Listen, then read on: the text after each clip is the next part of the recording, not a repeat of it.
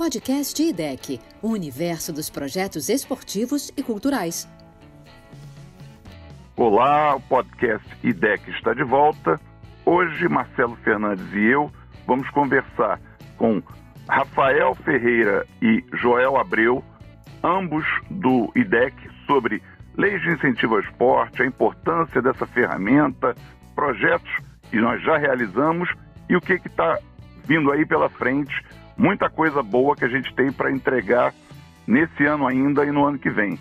Eu primeiro, então, saúdo Marcelo, o dono dessa casa. Marcelo, faz as honras, por favor, e dá as boas-vindas ao Rafael e ao Joel.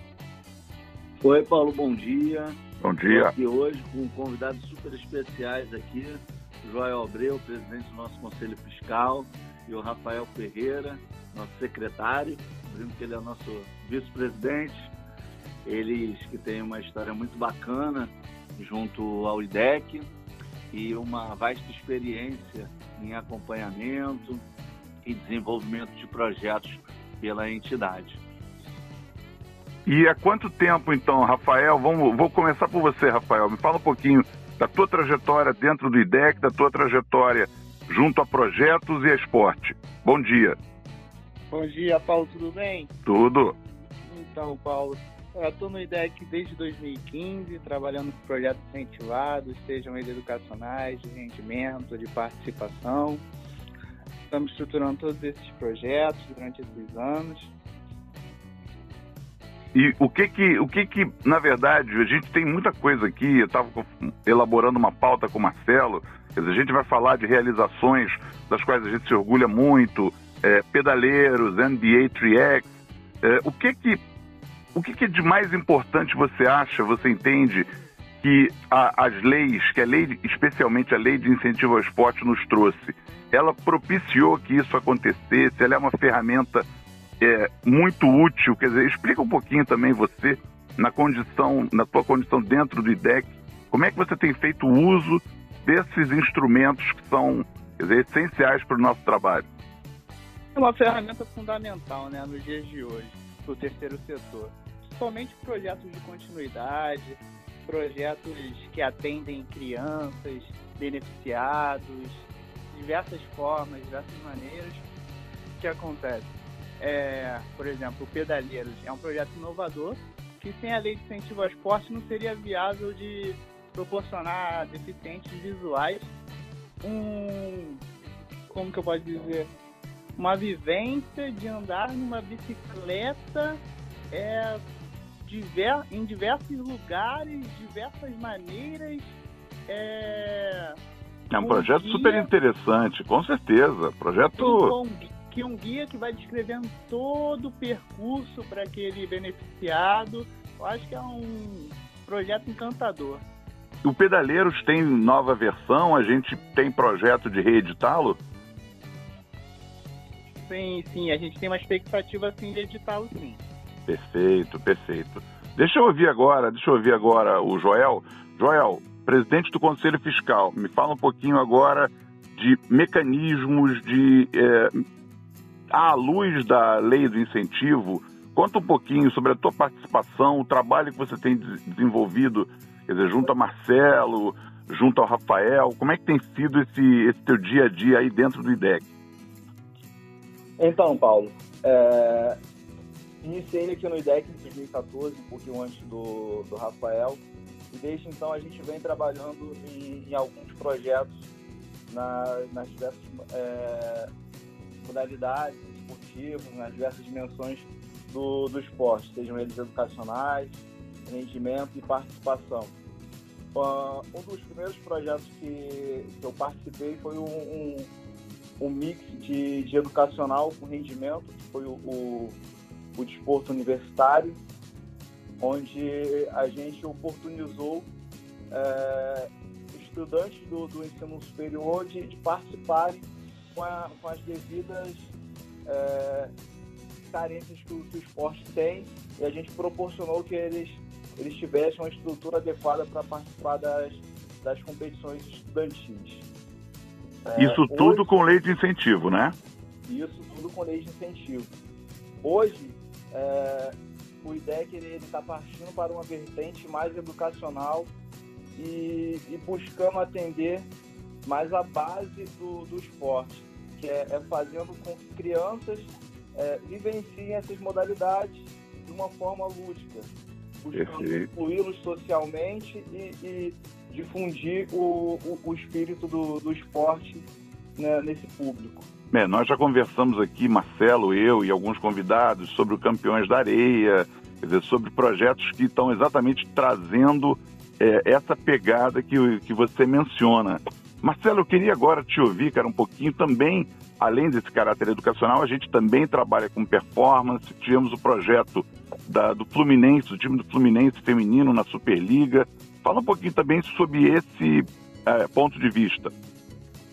É, o IDEC ele tem essa expertise né, de desenvolver projetos é, com essa, essa cara de evento, né, como o NBA Tracks, que teve lá atrás, que foi um evento muito grande, né, foi uma oportunidade muito bacana da gente desenvolver um projeto que eu posso até dizer de âmbito internacional, né?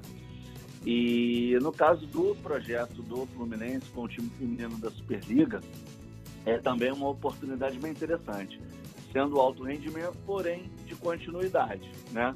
Pois a Superliga ela acontece todo ano, né? Então ela é daquele calendário que a gente chama de calendário americano. Então, por exemplo, o próximo próxima temporada é 2021.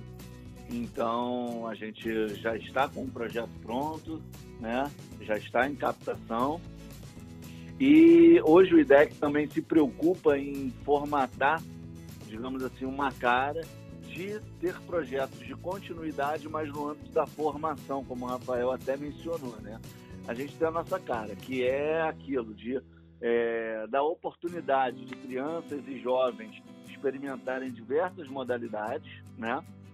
Dentro do mesmo projeto, é, de ter aquilo ali no seu contraturno escolar, por ser projeto de âmbito educacional, e gerar uma aderência tanto da criança e da família no, no, no atendimento ao projeto, né? Criar o projeto como parte do dia a dia dessas crianças, né? Ter uma nova visão, ter uma integração social diferenciada, uma oportunidade de realmente é, ter o gostinho de praticar diversas modalidades e assim ter experimentações que sem o projeto e sem as leis de incentivo, elas não teriam essa oportunidade.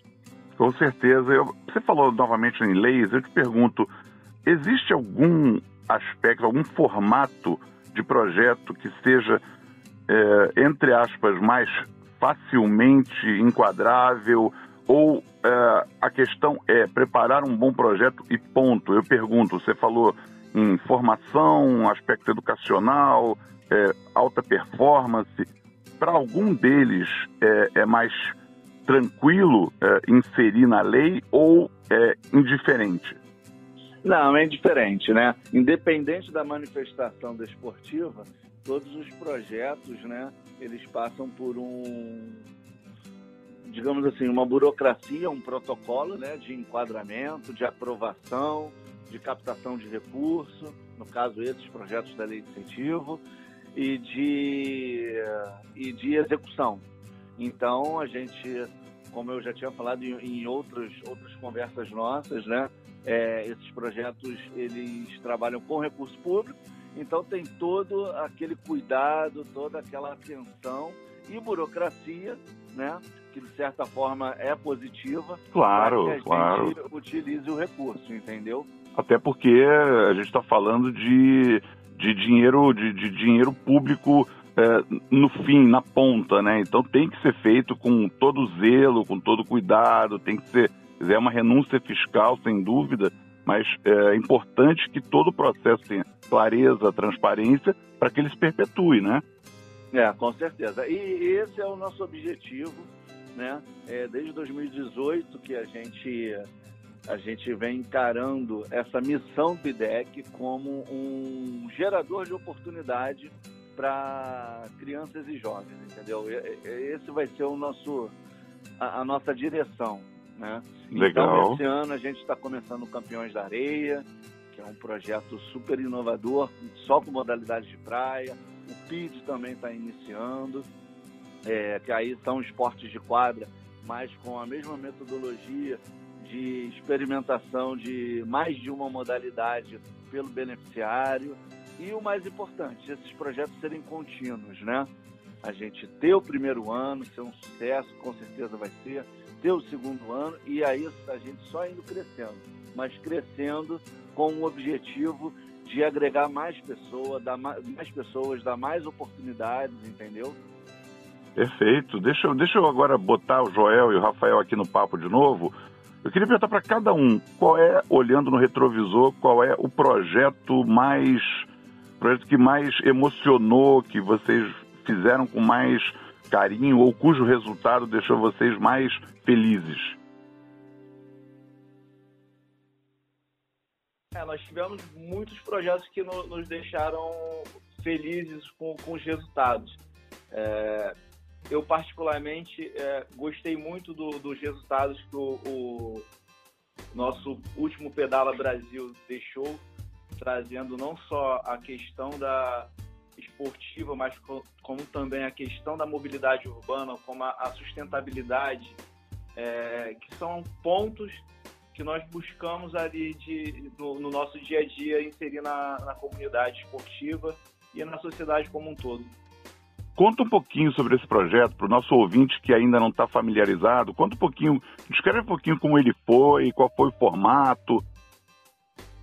É, na verdade, o, o ele foi um passeio ciclístico e, executado aqui na cidade do Rio de Janeiro e na cidade de Belo Horizonte.